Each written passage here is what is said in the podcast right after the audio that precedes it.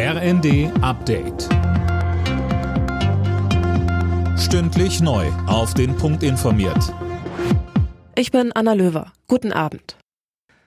Die Deutsche Post und die Gewerkschaft Verdi haben sich auf einen neuen Tarifvertrag geeinigt. Möglicherweise wochenlange Streiks konnten so nach zehn Verhandlungen verhindert werden. Mehr von Uwe Schimonek. Der neue Vertrag sieht zunächst für April eine Einmalzahlung in Höhe von 1020 Euro vor.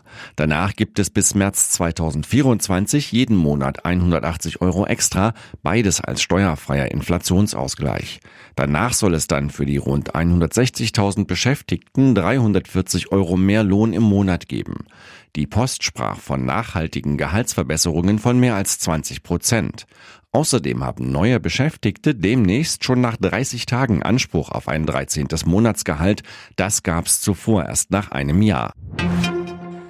Die Gewerkschaft Verdi hat für Montag zu ganztägigen Warnstreiks an den Flughäfen Berlin, Bremen, Hannover und Hamburg aufgerufen. Hintergrund ist unter anderem der Tarifstreit im öffentlichen Dienst. Reisende müssen sich auf Verspätungen und Ausfälle einstellen.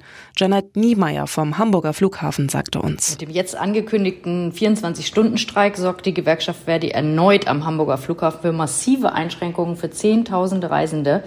Und das ausgerechnet mitten in den Hamburger Märzferien. Allein am Montag erwarten wir eigentlich rund 30.000 An- und abreisende Gäste.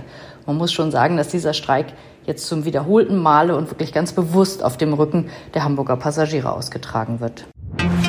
Nach dem Amoklauf mit acht Toten in Hamburg werden die Rufe nach einem schärferen Waffenrecht in Deutschland lauter. Innenministerin Faeser zeigt sich offen dafür. Der Schütze hatte die Waffe legal besessen, mit der er bei einer Veranstaltung der Zeugen Jehovas um sich schoss. Bayern München hat die Tabellenführung in der Bundesliga gefestigt. Gegen Augsburg siegten die Bayern 5 zu 3.